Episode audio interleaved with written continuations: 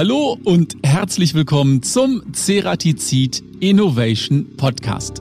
Schön, dass ihr auch heute wieder eingeschaltet habt. Unser Thema heute mit Elektroantrieb von 0 auf 100 Stundenkilometer in 1,779 Sekunden.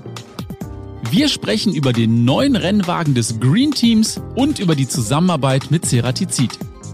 Unser Fokus liegt hierbei auf der Bearbeitung eines 3D-gedruckten Radträgers mit integriertem E-Motor, der wiederum mit einem 3D-gedruckten Sonderwerkzeug bearbeitet wurde. Was sind die Vorteile bei der additiven Herstellung des Werkzeugs, aber auch bei den Bauteilen? Wie funktioniert das Ganze und was muss hierbei im Speziellen beachtet werden? Über all das sprechen wir heute mit dem Gesamtbereichsleiter Mechatronik beim Green Team Stuttgart. Das ist Maximilian Ziegler und Tim Haudeck, Projektmanager bei Ceratizid. Und euch viel Spaß beim Zuhören. Hallo Maximilian, hallo Tim, schön, dass ihr euch die Zeit genommen habt, heute bei unserem Podcast Gäste zu sein und das live vor Ort hier in Kempten. Von wo, Max, seid ihr angereist, wenn ich fragen darf? Ich bin aus Stuttgart, also aus Cannstatt angereist. Wie lange fährt man aus Stuttgart nach Kempten? Wir haben jetzt gebraucht eine Stunde, anderthalb. Tim, du hattest es wahrscheinlich ein bisschen kürzer, oder? Nee, nee, ich komme aus Margröning, das ist zwischen Besigheim und Stuttgart. Und das waren so ja, ein bisschen mehr wie zwei Stunden heute Morgen. Okay. Wir ja. freuen uns auf jeden Fall, dass ihr heute da seid, denn wir haben ein ganz, ganz spannendes Thema. Und unser Podcast startet immer mit einer schönen Rubrik. Und mit der wollen wir auch heute beginnen. A oder B? Max, Landstraße oder Autobahn? Landstraße. Ganz einfach deswegen, Kurven machen mehr Spaß zu fahren. Tim, Sonder oder Standard? Am besten so viel Standard wie möglich. Nur wenn ich damit an die Grenzen komme, dann gerne Sonder. Beschleunigung oder Höchstgeschwindigkeit? Ich würde jetzt sagen Beschleunigung, weil das kickt mehr. Hast du denn schon mal in einem Fahrzeug gesessen, was unglaublich beschleunigt hat, abseits eines Teslas? Also ich saß jetzt vor ein paar Wochen, saß ich in unserem Auto. Und darüber sprechen wir auch gleich noch. Tim, Anruf oder lieber schnell eine WhatsApp? Definitiv Anruf. Viel mehr Informationen in kürzerer Zeit. Max, Michael Schumacher oder Sebastian Vettel? Uh, schwierig. Oder? Sehr schwierige Frage. Was ähm, hat der ähm, Norbert sich da wieder ausgedacht? Ich würde sagen Vettel. Ja? Weil greifbarer, ja. weil einfach von der Zeit her näher. Ja, du hast ihn aktiver erlebt wahrscheinlich genau. auch in der Zeit. Tim, vier oder lieber zwei Räder? Auch eine sehr schwierige Frage. Ich würde sagen, unter der Woche auf vier Rädern, am Wochenende auf zwei. Max, Solarenergie oder Windkraft? Ui, schwierig. Man braucht beides, sonst funktioniert es nicht. Tim, ja. Antrieb oder Fahrwerk? Hm. Ich würde sagen den Antrieb. Aus welchem Grund?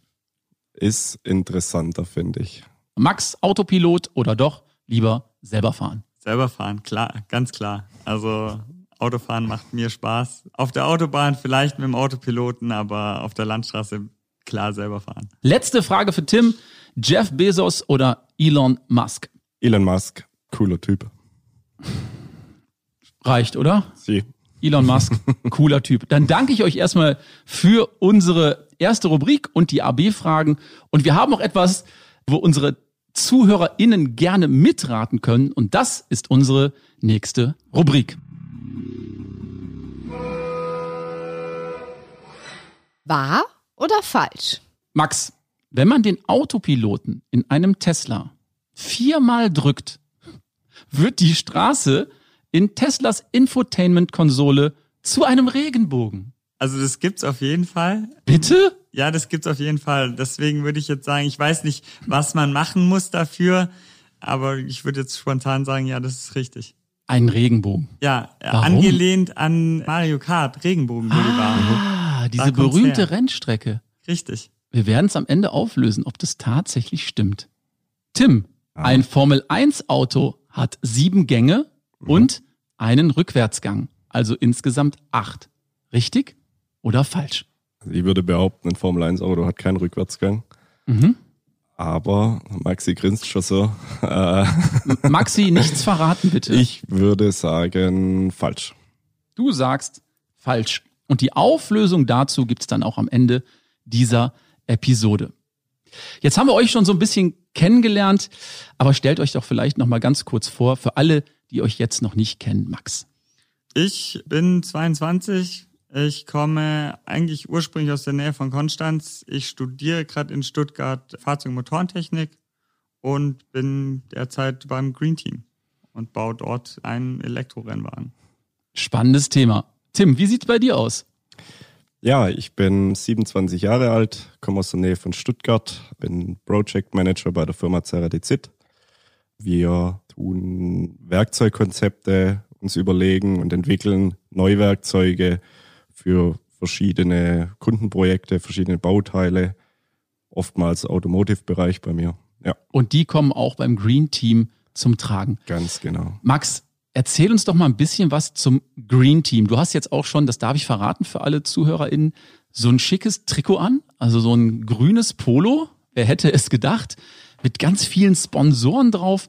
Was genau macht ihr und was ist das Green Team? Hat das was mit Umwelt zu tun? Nee, nicht wirklich. Also wir sind ein Formation-Team, bauen seit zehn Jahren jetzt einen rein elektrischen Rennwagen und treten damit am größten internationalen Konstruktionswettbewerb an. Wie dürfen wir uns jetzt einen solchen Rennwagen vorstellen? Ist das wie ein Formel 1 Fahrzeug Ja, von der in Größe? geschrumpft. In geschrumpft. In geschrumpft, wie ja, bei Mario Kart. quasi. Das wäre ein bisschen klein, also nicht wie ein Go-Kart, oder? Nee, es ist ein bisschen größer als ein Go-Kart, also vergleichbar ein bisschen kürzer als so ein Formel-3-Wagen, würde ich jetzt sagen. Aber das ist schon ein richtiger Rennwagen, mit dem offiziell Rennen gefahren werden. Da gibt's dann auch so eine Serie. Ja, genau. Also das ist quasi im Rahmen von einem Konstruktionswettbewerb. Also es geht nicht nur darum, mit dem Auto Rennen zu fahren. Also wir fahren auch nicht gegeneinander, sondern immer nur auf Zeit. Aber es gibt auch noch Kategorien, wo man quasi vorstellen muss, warum hat man sein Auto so konstruiert, wie man es konstruiert hat. Oder warum bezahlt man für manche Teile oder macht manche Teile selber. Okay, verstehe ich. Und das Ganze ist ein Studentenprojekt, richtig? Ja, richtig. Also das ist quasi so vorgeschrieben, dass man eingeschriebener Student sein muss, um dort mitzumachen.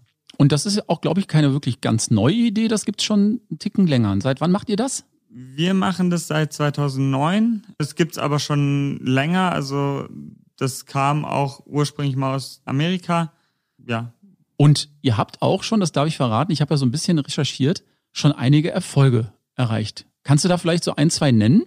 Ja, richtig. Also gleich im ersten Jahr haben wir den Wettbewerb in Deutschland gewonnen. Das konnten wir auch nochmal wiederholen. Und es gibt noch viele, viele weitere Erfolge, die ihr verbuchen konntet. Zum Beispiel den Weltrekord in der Beschleunigung.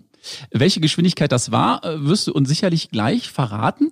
Max, wie schnell beschleunigt eigentlich so ein Tesla? Da nur mal mal ein Gefühl dafür bekommen, wie ein Straßenwagen so funktioniert mit dem E-Antrieb. Also ein Tesla, meine ich, beschleunigt irgendwie so um die zwei Sekunden. Und ein Taycan?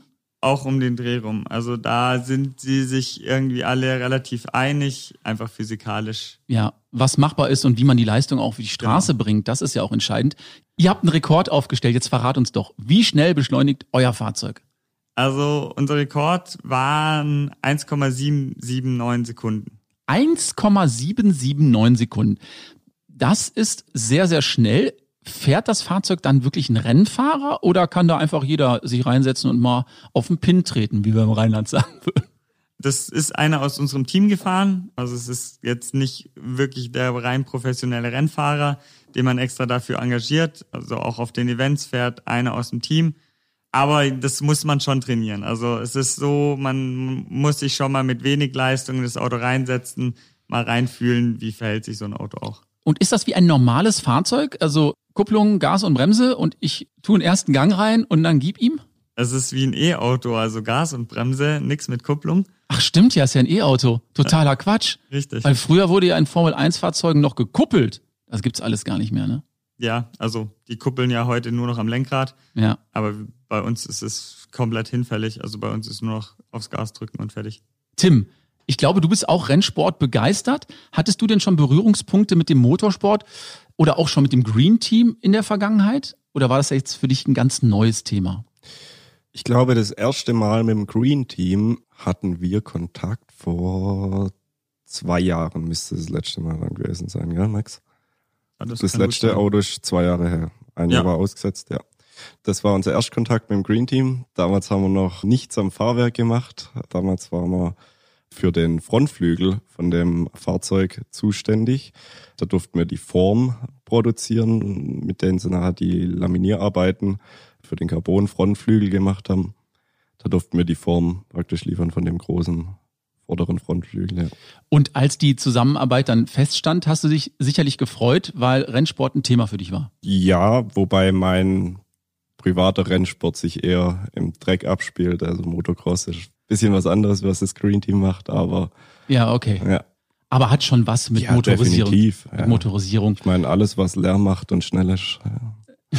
macht Mach, Spaß. machen oder? eure Fahrzeuge Lärm, Max? Ja, wir haben ein grad verzahntes Getriebe, also dieses Surren ist bei uns eher ein Schreien. Man hört unsere Autos ziemlich gut. So wie ferngesteuertes Auto in groß.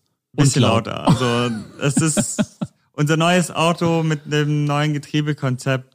Ich würde behaupten, wenn wir mit Vollgas vorbeifahren, sind wir bei knappen 100, wenn nicht sogar drüber Dezibel. Oh, das ist ja wie ein Motorhead-Konzert. Oder wie wenn eine Boeing startet. Ja, wir haben auch noch einen Powerground, also Lüfter, die die Aerodynamik verbessern. Die hatten wir in unserer Werkstatt gemessen bei 107 Dezibel. Ich hoffe, ihr tragt da alle einen Gehörschutz, wenn ihr da unterwegs seid. Ja. Ja, ja. Meistens. Glaub- Meistens, glauben wir dir jetzt mal. Wir haben es ja gerade schon festgestellt, also Kupplung gibt's natürlich nicht, eure Rennwagen werden rein elektrisch betrieben. Was sind denn die gravierendsten Unterschiede im Vergleich zu den Verbrennermotorrennwagen, würdest du sagen? Also zum einen, wir haben Allrad. Mhm. Die Verbrenner haben halt immer nur Heckantrieb. Wir können dadurch auch so Späße machen wie Torque Vectoring, also dass wir die Drehmomente auf den verschiedenen Motoren in der Kurve anders verteilen, Mhm. um dadurch einen Giermoment zu erzeugen. Ansonsten sind sie sich eigentlich relativ ähnlich. Also der Rest ist in der Formel Student relativ gleich. Also Aerodynamik spielt eigentlich keine Rolle, ob du Elektro- oder Verbrenner bist. Gewicht sind wir auch relativ ähnlich, weil der Akku relativ schwer ist. Was wiegt so ein Bolide? So ein Bolide wiegt so zwischen 160 und 180 Kilo. Also bei uns jetzt aktuell 180 Kilo. Und dann kommt's auch wahrscheinlich wie bei einem Jockey auf das Gewicht des Fahrers an, oder? Also Ja. wenn da einer 120 Kilo wiegt, da kann der noch so gut fahren. Das ist korrekt. Also beim Acceleration werden die leichtesten reingesetzt. Das ist klar. Gerade halten sollte eigentlich jeder können. Okay. Bei den Disziplinen, wo es dann aufs fahrische Können drauf ankommt, sitzt meistens irgendjemand halt drin, der es kann. Okay. Tim, jetzt haben wir gerade schon den Unterschied von elektrisch zu Verbrenner mal ganz kurz angeschnitten. Wie sehen da die Herausforderungen gerade in der Zerspannung aus? Die unterscheiden sich sicherlich auch, weil da auch einige entscheidende Teile in der Antriebskette auch fehlen. Genau, also die E-Mobilität, die bringt uns schon richtig heftige Herausforderungen. Wenn man sich jetzt mal so einen normalen Verbrennungsmotor anschaut, dann habe ich da meistens vier oder sechs Töpfe in einer Reihe. Das sind kleine Durchmesser, das sind so 70, 80, 90 hat so ein Kolben. Mal vier, dann habe ich eine Kurbelwelle zum Beispiel oder Ventilsitze. Das sind alles interessante Zerspannungsaufgaben aus der, ja, in der Zukunft wahrscheinlich aus der Vergangenheit. Im Moment haben wir ja noch alles zum Glück. Jetzt guckt man sich so ein Startergehäuse, das ist der Elektromotor. Da drin habe ich meinen, oder das ist der Motor an. Da haben wir plötzlich Durchmesser von 200, 250, Durchmesser 300. Okay. So, haben aber immer noch gleiche Maschinenspindel. Das heißt, die Anbindung an der Maschine ist immer noch das gleiche wie bisher. Ja, also das sind dann meistens HSK 63 Spindeln, HSK 100 Spindeln. Hab vorne aber trotzdem einen Werkzeugdurchmesser von 200, 300. So. Bringt uns riesen Herausforderungen mit dem Kippmoment von den Werkzeugen, mit dem Gewicht von den Werkzeugen. Deswegen heute auch ganz anders im Vergleich zu früher. Um das Werkzeuggewicht runterzukriegen, müssen wir uns da heute natürlich andere Fertigungsverfahren für unsere Werkzeuge überlegen. Und da realisieren wir richtig viel jetzt schon im 3D-Druck. Sowohl Kunststoff, additiv gefertigte Werkzeuge, also die Werkzeuge sind ja wirklich aus Kunststoff, oder halt Stahl, lasergesindert. Wir reduzieren da, wenn man es jetzt zwei Konzepte gegenüberstellt, einmal ein konventionell hergestelltes Werkzeug für so ein Startergehäuse liegt bei 30, 40 Kilogramm. Wenn wir das jetzt wirklich drucken oder Teile davon drucken und auf Leichtbau achten, dann kommen wir zwischen 15 und, sag jetzt mal, 18 Kilo raus. Und Okay. das packt die Spindel dann noch. Ich habe bei 3D-Druck immer nur Kunststoff vor Augen. ja. Das geht mittlerweile auch Ja. mit Aluminium und ähnlichem. Aluminium, Stahl, Titan, geht richtig viel. Und wir haben halt den Vorteil, klar, wir könnten jetzt für die Zukunft auch andere Maschinen entwickeln. Ja, also man könnte immer größere Anbindungen, Spindeln da reinbauen, riesen. Aber wenn man sich das Werkstück äh, E-Motor mal im Ganzen anguckt, da sind halt viele, viele kleine Bohrungen drin, M5-Gewinde, M6-Gewinde. Und da jedes Mal so eine riesen Spindel hochjucken, bloß weil wir eine riesen Bohrung drin haben, macht keinen Sinn. Also muss das Gewicht vom Werkzeug runter. Okay. Das kriegt man jetzt schon ganz schön gut hin. Ja. Max, bist du da mittlerweile auch schon so im Thema in der Zusammenarbeit? Ja, auf jeden Fall. 3D-Druck ist bei uns natürlich auch ein Thema, einfach wegen dem Leichtbau. Ja. Und ihr konstruiert ja auch nicht nur Rennwagen, der von einem Piloten gefahren wird, sondern es gibt auch den Driverless Rennwagen. Stelle ich mir das jetzt vor wie so ein großes ferngesteuertes Auto, da steht jemand mit so einer Fernsteuerung und fährt dann diesen Rennwagen? Nicht ganz. Also das Driverless fährt wirklich autonom. Also so wie man es quasi haben wollen würde mit dem Autopiloten, wo man im Auto drin sitzt und sich um sein Zeug kümmert.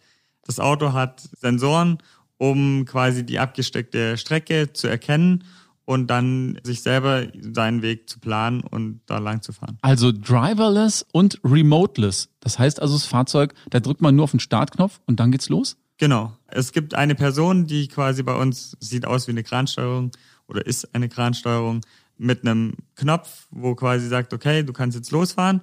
Und den Knopf kann man auch wieder drücken, falls das Auto jetzt irgendwie abhauen möchte. Dann wird eine Notbremsung ausgelöst. Da stelle ich mir jetzt direkt die Frage, gibt's dafür dann auch einen Wettbewerb? Das heißt also auch Acceleration ohne Fahrer? Gibt's da diese Ja. Rubrik? Ja, also es ist quasi derzeit noch ja, ein getrennter Wettbewerb. Das heißt, auch diese Autos machen einen Acceleration, einen Skidpad, was so eine liegende Acht ist. Sekunde. Ähm. Skidpad liegende Acht bedeutet? man fährt quasi zweimal einen Kreis rechts rum, zweimal einen Kreis links rum und jeweils der zweite Kreis, da wird die Durchschnittszeit genommen davon und das ist quasi der Test, wie gut ist die Querbeschleunigung vom Fahrzeug. Ah, okay. Sag mal, warum eigentlich elektrisch? Also woher habt ihr das Wissen und die Erfahrung für die Elektrifizierung? Ursprünglich unser Team wurde 2009 aus dem Rennteam gegründet, dem Verbrennerteam aus Stuttgart. Mhm. Das waren einfach Rennteamler, die quasi keinen Bock mehr aufs Rennteam hatten und zumindest wird es uns so erzählt und dann einfach das Green Team gegründet haben, weil dieser E-Wettbewerb gegründet wurde. Ja. Das Wissen daraus haben wir aus entweder E-Technik-Studenten oder halt ja selber aneignen. Vielleicht auch Werkstudenten oder ja, man muss sich halt selber reinlesen in die Themen. Ja, und das habt ihr anscheinend sehr gut gemacht. Ja. Sag mal, Tim, bei der Zusammenarbeit mit dem Green Team konnte Ceratizid sicherlich auch einige Erfahrungswerte mit reinbringen. Kannst du uns einige nennen, explizit? Ja, wir hatten ja die Aufgabe, den Radträger bzw. E-Motor, Gehäuse, Startergehäuse zu zersparen. Hatten hierfür, weil es halt auch zeitlich etwas knapp war mit der Anfrage und der Auslieferung der Teile, nur eine Maschine zur Verfügung, HSK 63 Anbindung, Durchmesser, ich meine roundabout 120 Millimeter. War klar, wird schwierig, da konventionell was herzustellen. Also haben wir uns ein bisschen Gedanken gemacht haben dann ein Aufsatzwerkzeug für eine U-Achse entwickelt. Aufsatzwerkzeug wurde 3D gedruckt, einfach auch wieder um Gewicht und Vibrationen an der Schneide vor allem zu minimieren, weil das Bauteil von Green Team ist ja auch ein 3D gedrucktes Bauteil, sehr, sehr dünnwandig. Also alles in 3D gedruckt. Ja, ja, ja. Okay. Ja, ich hatte da schon ein bisschen Bauchweh am Anfang, muss ich sagen. Haben wir aber echt gut hinkriegt. Wir haben das sogar so gemacht, dass wir mit einem Werkzeug, ohne Werkzeugwechsel oder dergleichen, ohne Schwenks vom Maschinentisch oder sonst was, wir haben wirklich mit einem Werkzeug die Innen- und Außenbearbeitung in einem Schuss realisieren können. okay. Und durch den 3D-Druck halt noch den Vorteil gehabt, wir konnten die Späne richtig gut ableiten. Wir haben uns die Kühlkanäle so hingelegt, dass die Späne immer weg vom Werkstück geflogen sind. Also es war richtig gut.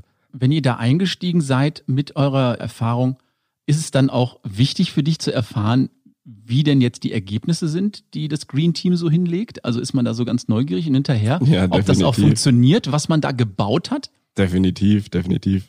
Das macht schon Spaß, wenn man dann auch mit den Jungs dann immer ein bisschen Kontakt hat. Wir haben ja auch privat ein bisschen Kontakt gehabt und haben uns immer ein bisschen ausgetauscht, was so läuft, was die ersten Tests machen oder wo die Probleme dann auch in der Montage lagen und haben dann auch nachher nochmal eine Phase nachgekitzelt. Das ist auf jeden Fall ein schönes Projekt und mit so jungen, motivierten Leuten auch zusammenarbeiten, die auch Bock haben, was zu reißen und sich selber Wissen aneignen, das macht schon Spaß. Ja. Also eine wirklich sehr fruchtbare Zusammenarbeit. Eine Sache, die ich auch gelesen habe, Max, oder vielmehr eine Besonderheit, ihr baut jedes Jahr einen neuen Rennwagen. Oder wird der einfach nur weiterentwickelt? Ja, wir bauen jedes Jahr einen neuen Rennwagen. Muss ähm, das sein? Oder kann man nicht auf der Basis des alten das, Rennwagens das, das verbessern? Das muss so sein. Also es ist so vom Reglement festgeschrieben, dass man quasi nicht einfach den Wagen vom letzten Jahr direkt so nochmal nehmen kann. Man kann über grobe Veränderungen im Chassis quasi das Auto wiederverwerten, aber wir bauen einen Carbon-Monocoque, da ist sowas ganz schwer. Das wäre jetzt bei einem Gitterrohrrahmen einfacher, da kann man noch mal ein bisschen rumschweißen und was verändern. Grundsätzlich gilt aber, wir müssen quasi jedes Jahr vom Reglement aus ein neues Auto bauen. Das ist aber natürlich nicht immer komplett anders. Also oft ist es dann so, dass man ein Monocoque zwei Jahre benutzt, aber halt den Lagenaufbau irgendwo verändert, weil da können wir dann quasi wieder sagen, okay, wir haben das Chassis grundlegend verändert, aber eben so Sachen wie Fahrwerk, Aerodynamik und so, das entwickelt sich immer weiter und wer da nicht weiterentwickelt, bleibt stehen und wer stehen bleibt, der wird von den Top-Teams abgehängt und ja, gut. wir wollen Top-Team bleiben. Also in dem Wettbewerb stehen bleiben am Start ist sowieso ungünstig, muss man ganz Das ist richtig. Max, ist es denn so, dass die Fahrzeuge denn auch von Jahr zu Jahr besser werden? Das heißt also, das Fahrzeug von vor drei Jahren ist nicht so gut wie das aktuelle? Nein, Normalerweise schon. Man merkt nur manchmal, dass an manchen Stellen einfach eine Verschlimmbesserung stattfindet. Äh, man versucht hier und da noch mehr Gewicht zu sparen und bekommt dann Probleme, dass die Teile nicht mehr den Dauerbetrieb dann aushalten. Aber normalerweise, und das haben wir auch dieses Jahr wieder gezeigt, wirds Auto besser. Jetzt hat der Tim das ja eben schon kurz angesprochen. Einige Bauteile in dem Fahrzeug sind 3D gedruckt. Lass uns noch mal auf das Bauteil genauer eingehen. Um welches Bauteil handelt es sich da? Das ist der Radträger. Also Kannst du das mal erklären für alle, die nicht wissen, was der Radträger ist? Man hat die Querlenker vom Fahrzeug, also die quasi die Radeinheit mit dem Chassis verbindet. Und dieser Radträger beinhaltet quasi die ganze Radeinheit. Das heißt, wir haben im E-Auto jetzt Radnabenmotoren, das heißt, die sind an dem Radträger angeschraubt. Wir haben da das Getriebe dran. Außen drauf läuft unsere Radnabe, das heißt der Teil, wo später quasi das Rad aufgeschraubt wird und sich dann drehen kann. Okay, das heißt also gerade dieses Bauteil ist ein sehr wichtiges Bauteil. Ja, auf jeden Fall. Also die komplette Radeinheit hängt davon ab. Und Tim, verrat uns doch mal, warum ist es sinnvoll, dieses Teil in 3D zu drucken? Hätte man das nicht auch mit der herkömmlichen Zerspannungstechnik herstellen können, wie wir sie alle kennen? Also so wie es konstruiert war, hätten wir es natürlich auch konventionell herstellen können, hätten da aber, frage mich nicht wie viel zersparend, aber richtig viel. Es hätte einfach keinen Sinn gemacht. Ja. Das Ding wurde von äh, Renny Shore gedruckt. Wir durften die Nacharbeit machen und das war auch richtig gut so. Genau. Aber generell hätten wir es natürlich fräsen können. Man hätte es fräsen können, aber nachdem es gedruckt war, musste es dann aber auch noch nachbearbeitet werden. Ganz das ist genau. nicht direkt fertig. Was war da noch Ganz zu tun? Genau. Ja, die ganzen Lagersitze mussten eingebracht werden oder beziehungsweise aufgedreht werden. Die ganzen Gewinde für die Anschlüsse, wo der Motor nachher drin reingeschraubt wird. Ja, Wellen, Sitze und dergleichen. Genau. Und Max, ihr hattet sicherlich ganz konkrete Vorstellungen. Welche Anforderungen hast du dann an Tim kommuniziert? Was musste dieses Bauteil können oder was war wichtig für euren Erfolg auch letztendlich? Vor allem eben, dass diese Lagersitze relativ konzentrisch sein sollten, weil das halt für die Lager wichtig ist. Dass es funktioniert, dass es machbar ist, war vor allem die Aufgabe. Also wir haben relativ lang diskutiert, hier und da noch ein paar Sachen rumgeschoben, die noch veränderbar waren. Also auf dem Papier habt ihr euch das erstmal ausgedacht und dann habt ihr euch mit Ceratizid an einen Tisch gesetzt und gesagt, okay, so hätten wir das gerne umgesetzt. Genau, also im CAD war es umgesetzt, es gab die Form und dann gab es quasi Absprache mit CAD. Wie sieht's aus? Ist es so möglich, auch mit Rainy Shaw gerade zusammen dann, was braucht ihr noch zum Drucken? Was braucht Ceratizid zum Nachbearbeiten? Und dann haben wir da noch kleine Anpassungen gemacht und dann wurde das Ergebnis super. Ja, Und Tim, irgendwann hast du dann diese CAD-Zeichnung gesehen, diese Konstruktionszeichnung. Was war so dein erster Gedanke und was waren die größten Herausforderungen? Hast du direkt gesagt, ja, kein Problem, das kriegen wir hin? Oder war das so, okay, da müssen wir uns das ausdenken? Erster Gedanke war auf jeden Fall, geht klar, bis ich die PDF-Zeichnung gesehen habe und seine Bemaßungen. Die waren dann, doch sehr eng. Dann haben wir am Anfang noch bisschen um ein paar Müs gekämpft, die wir runtergehen konnten und das Green Team war mit einverstanden und haben wir gesagt, okay, also so kriegt man es jetzt hin. War dann auch echt interessant die erste Zeit. Wir haben uns ja dann auch noch überlegt, Spannungskonzept, ja, also wie können wir möglichst viel in einer Bearbeitung ohne Umspannen realisieren, gerade weil diese ganzen Durchmesser zueinander halt einfach laufen müssen, ja. Dann hat uns Maximilian nochmal ein paar Klötze hinten dran konstruiert, die dann einfach mit gedruckt wurden und das war unsere Spannvorrichtung. Dann auf diesen Klötzen haben wir gespannt und das Teil war frei im Raum. Die haben wir nachher am Ende einfach weggefräst und gut war. Okay. Das war richtig gut. So einfach kann es sein. Ja. Du hast eben schon das Sonderwerkzeug Mhm. erwähnt, welches ihr entwickelt habt und welches auch 3D Genau. gedruckt war. Kannst du uns das nochmal ein bisschen im Detail erklären? Genau, also wie ich vorher schon erwähnt habe, wir haben einfach bei diesem Bauteil das Problem gehabt, oder ja, vielmehr, dass die Maschine einfach nur eine HSK 63 Fünfachsmaschine war, Durchmesser 120 am Bauteil, meint einfach, das Werkzeug wird auch wieder unendlich schwer. Wir haben uns entschieden, das Werkstück mit einer U-Achse zu bearbeiten, einfach um die verschiedenen Durchmesser zu überdrehen. Ganz ja. kurz, kannst du uns das äh, Sonderwerkzeug U-Achse nochmal ein bisschen näher erklären? Mir sagt Ja, das jetzt erstmal noch gar nichts. Gerne. Eine U-Achse. Im Allgemeinen eigentlich kein Sonderwerkzeug. Meistens wird das Aufsatzwerkzeug, was vorne aufgeschraubt wird, dann Sonder. Aber eine U-Achse hat den Sinn. Ich habe ja eine Freispindel in einer normalen Bearbeitungsmaschine, die rotiert. So, jetzt möchte ich da eine Drehbearbeitung mit realisieren. Ich habe aber nur eine rotierende Spindel. Das heißt, meine Schneide hat immer den gleichen Flugkreis, den ich am Anfang mal definiert habe. So, eine U-Achse hat aber noch eine zweite Achse drin. Also ich kann mit einer U-Achse den Flugkreis der Schneide verändern. Das heißt, ich kann auch, wenn man sich eine Anhängerkupplung zum Beispiel vorstellt, Ja. die werden sehr oft mit U-Achsen produziert, weil ich kann eine Anhängerkupplung ja nicht einfach auf eine Drehmaschine spannen oder so. Das ist ja eine mega Unwucht.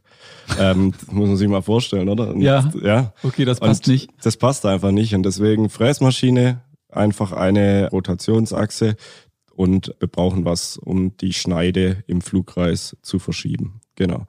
Und wir haben jetzt einfach so eine U-Achse genommen und haben da drauf ein Sonderwerkzeug konstruiert. Sonderwerkzeug, das 3D gedruckt wurde, wie vorher erwähnt, einfach mit dem Hintergrund Gewicht runterbringen, weil der Flugkreis wird natürlich immer größer, das ist ein einschneidiges Werkzeug, Riesenunwucht, muss einfach das Gewicht runter. Ja.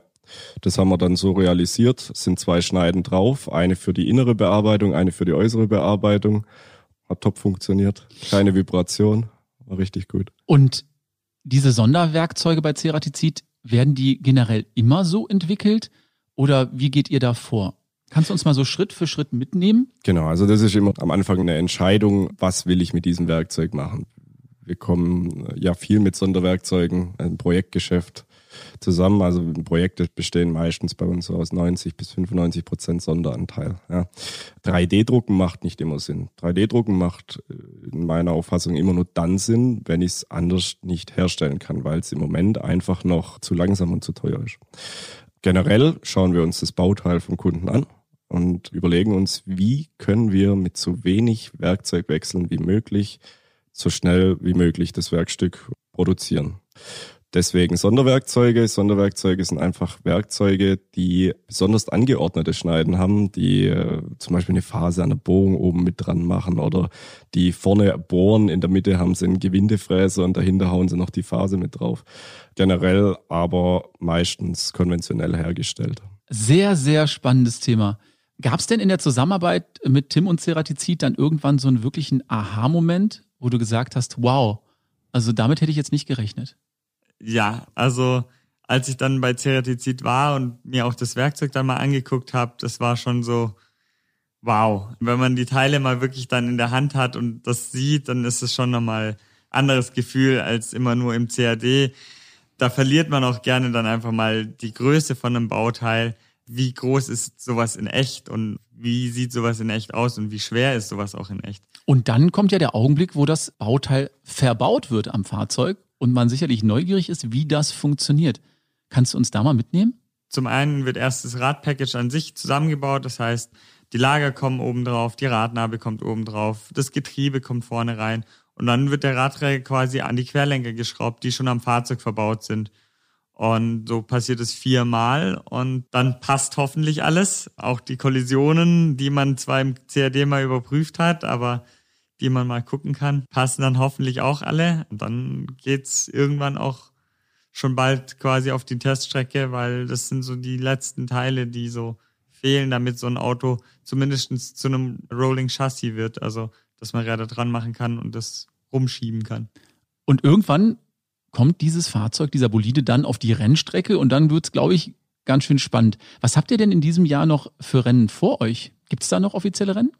Also offizielle Rennen gibt's noch, also wir waren jetzt in Österreich und wir gehen jetzt noch nach East, also Ungarn, Germany, hier in Deutschland am Hockenheimring und dann noch auf ein nicht weltreingelistetes Rennen in Kroatien. Und da bist du dann auch immer direkt mit vor Ort? In Deutschland leider nicht, durch Corona, in East und in Kroatien ja. Klingt spannend. Kann ich das auch irgendwo mitverfolgen? Also wie macht der Tim das denn jetzt eigentlich, wenn er schauen möchte, ob die Fahrzeuge, die Boliden mit seinen Bauteilen dann auch erfolgreich sind? Also zum einen natürlich über unser Instagram-Account, aber auch über die YouTube-Seiten von FS Germany zum Beispiel, also Former Student Germany oder Former Student East. Da gibt's dann Livestreams die man auch im Nachhinein noch angucken kann. Okay, und wir verlinken diese ganzen Möglichkeiten und auch Links und Hashtags natürlich in unseren Show Notes und da könnt ihr dann gerne mal reinschauen.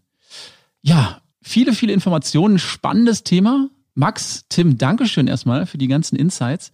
Aber wir haben noch unsere Rubrik aufzulösen, denn wir haben gefragt, mein lieber Max, wenn man den Autopiloten in einem Tesla viermal drückt, wird die Straße in Teslas Infotainment-Konsole zum Regenbogen. Und du meintest zu wissen, dass das in Anlehnung an Mario Kart, also einem Videogame, tatsächlich so gemacht wurde. Und die Aussage ist in der Tat richtig. Elon Musk ist bekennender Fan von Easter Eggs, versteckten Funktionen im Tesla. Fahrer sollten also mal auf die Suche gehen und völlig neue Möglichkeiten entdecken. Fans des Spiels Mario Kart kennen sicher die Rainbow Road. Diese können Sie auch mit dem Tesla entlangfahren. Und hier kommt der Trick. Den Autopiloten viermal in Folge schnell hintereinander drücken und schon wird die Straße in Teslas Infotainment-Konsole zum Regenbogen. Magie. Woher wusstest du das? Fährst du einen Tesla nee. oder fährst du viel Mario Kart? sowas weiß man einfach. Also solche Gimmicks, gerade wenn Tesla sowas macht, dann, dann erfährt man sowas. Okay, und dann haben wir noch gefragt, Tim, ein Formel-1-Auto hat sieben Gänge und einen Rückwärtsgang, also insgesamt acht. Und du hast gesagt, es gibt gar keinen Rückwärtsgang, oder? Ja, ich glaube schon. Also warum soll so ein Ding einen Rückwärtsgang haben? Gute Frage. Hier kommt die Antwort. Wie viele Gänge hat eigentlich ein Formel-1-Auto? Max, hättest du es gewusst? Also ich hätte jetzt gesagt, sie haben acht Vorwärtsgänge ja. und einen Rückwärtsgang. Ja. Früher, also von 1950 bis 1985, 86 circa, hatten die Autos bis auf einige Ausnahmen meistens fünf Gänge. Und natürlich einen Rückwärtsgang. Und seit 2014 haben die Wagen acht Gänge plus einen Rückwärtsgang. Dazu kommt, dass von 1950 bis 1993 die Autos nicht mit Schaltwippen, sondern mit Gangschaltung und Kupplung gefahren wurden. Schaltwippen wurden zuerst, wann, Max? Uff. Ja. Sag einfach was. Keine Ahnung. 1900 und? 1993. 89 von Ferrari eingeführt, da ihr Wagen 1989 sieben Gänge hatte. Hättest du das gedacht, Tim? Nein. Ich auch nicht. Mm -mm. Ich habe mich mal wieder schlau gelesen bei Wikipedia. Aber vielleicht haben ja einige ZuhörerInnen da richtig gelegen. Max, Tim, ich sage erstmal großes Dankeschön, dass ihr nach Kempten gekommen seid zu unserem Innovation Podcast. Mir hat's großen Spaß gemacht. Max, ich drücke euch ganz fest die Daumen für alle Rennen, die noch vor euch liegen. Und Tim, ich glaube, da gibt's noch eine gute Zusammenarbeit in der Zukunft, was ich das Green, Green Team angeht. Ich sage Dankeschön, bleibt gesund und bis zum nächsten Mal. Vielen Dank. Dankeschön.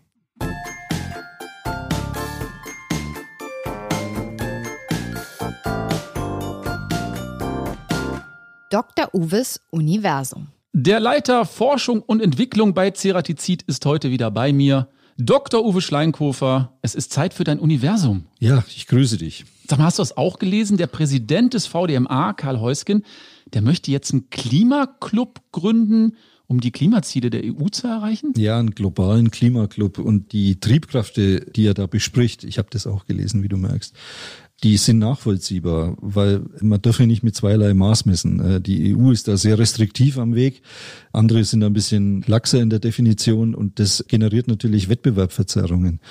Dementsprechend müssen wir da gemeinsam an einem Strang ziehen. Und äh, das ist sozusagen stellvertretend. Dieser Klimaclub steht stellvertretend dafür, dass man gemeinsam versucht, hier schnell zu Lösungen zu kommen, weil äh, das Klima wartet nicht. Das verändert sich so, wie es will.